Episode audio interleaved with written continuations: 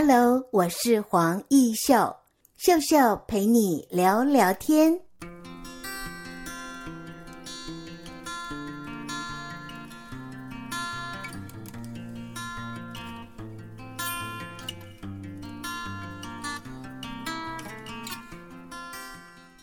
Hello，各位亲爱的听众朋友，大家好！在今天的节目单元里，我们很高兴为听众朋友采访的是执行设计的创办人，是不是跟听众朋友打声招呼？林怡珍。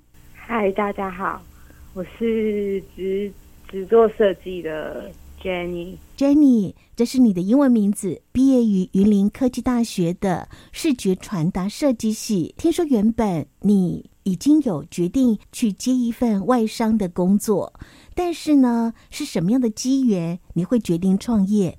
嗯，其实原本一开始，呃，念书的时候就想说以后想要开自己的个人工作室，但是会希望说是先在嗯外面的公司工作一阵子之后再开，可是那时候就刚好有一个机会。是朋友介绍说有一个嗯、呃、政府的创业补助计划这样，所以那时候我就是两个一并进行，就是有在外面面试做，然后又有一方面是在准备那个补助的东西。后来发现补助的这个东西我有上，所以后来就想说，那就干脆就先尝试看看自己创业。那么，因为创业有政府的补助，也就是台州市劳工局的补助款，听说在当时可以让你撑两年的房租，甚至水电费等等。嗯，对，没错。所以那时候就觉得，嗯，就算是我就是一开始比较不稳定的时候，但至少是房租的部分，我可以就是比较没有那么大的负担。那创业到现在几年的时间？应该差不多五六年了。嗯，算资深了，还算 OK。那这一段五年的创业经验哦，你觉得最大的考验是什么？嗯，我觉得最大的考验应该是以前就是都是在学校，还有就是我身边周围的人都是跟我做同样性质的。事情生活圈跟生活范围是一样的。呃，如果说我们在做一个设计案的时候，我们在讨论上面会比较顺畅。可是后来自己出来面对到一般的大众的时候，你会发现说，有时候我们讲的东西可能会没有办法让一般大众那么快乐理解。所以那时候一刚开始的时候，会觉得比较难。呃。难处理的方式是怎么样让彼此双方都有一个讨论案子的一个共识，或者是看法的聚焦？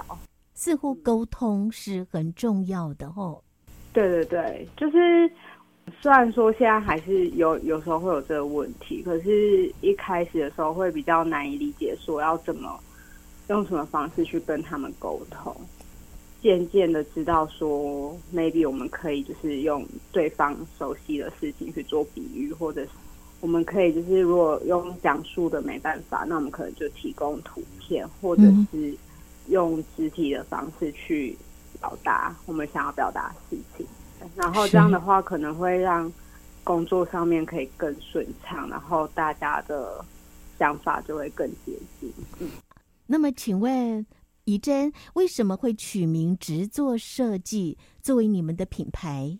嗯，因为我们希望说，我们就是在帮客户做专案的时候，我们是可以比较专业的，然后比较呃，可以非常贴切的去帮客户做他们想要做的事情，或表达他们的想法，在于呃他们呈现的产品上面，所以我们就觉得可以。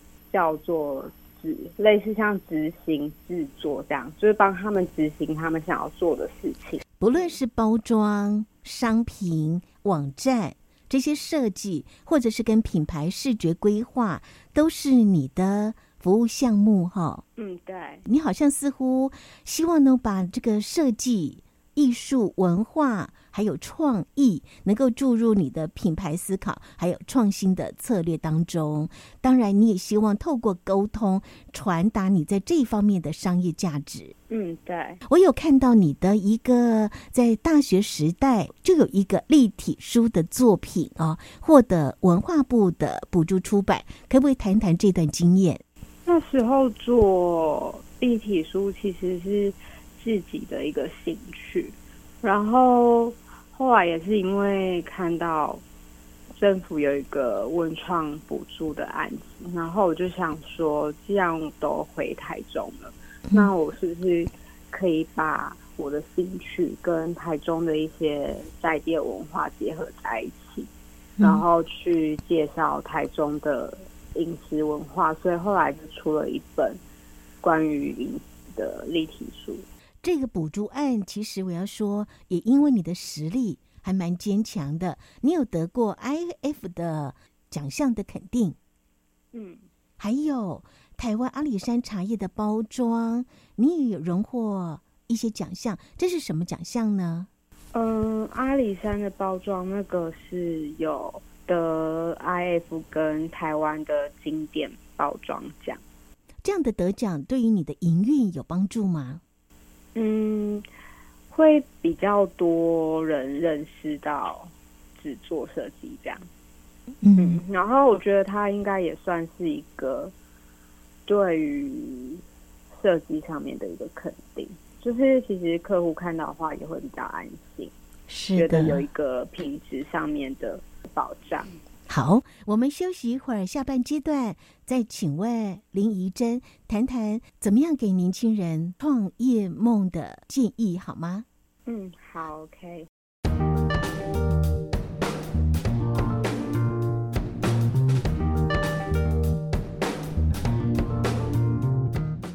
在今天的节目单元里，我们邀请到的是直作设计的创办人林怡珍。怡珍其实，在我们的这个创业路走了大概五六年的时间了。嗯，对。好，当初有机会可以在外商公司服务嘛，但是因缘际会，你就走上了创业的这条路。如果让你重新选择，你会再选择创业吗？嗯，我会觉得可以再试试看，因为毕竟。刚毕业的时候，我觉得其实，呃，还还可以有一段时间让我做尝试，但是就是我可能会设一个停损点，这样。创业这条路不好走，虽然有很多鼓励年轻人创业，但是创业你有没有发现会遇到很多的不可抗拒的风险？嗯，对。哦，比如说这一波的 COVID-19 有没有造成你在营运上的困扰？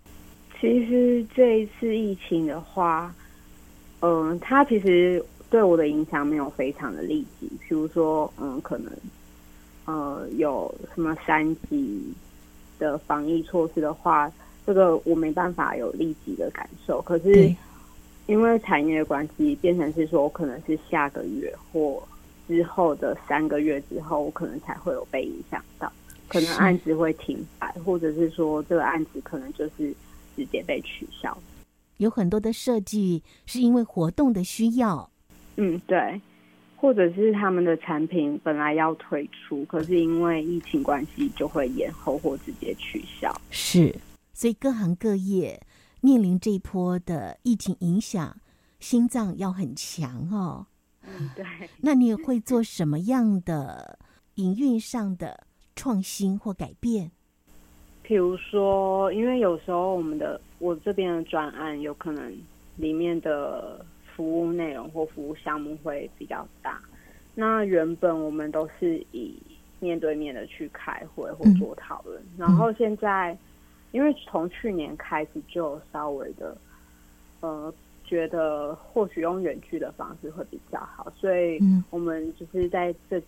这一整年的过程中，其实我有尝试着，就尽量就是跟其他配合的伙伴，用远距的方式去做呃专案的执行，这样。对，沟通上、讨论上都用视讯的方式。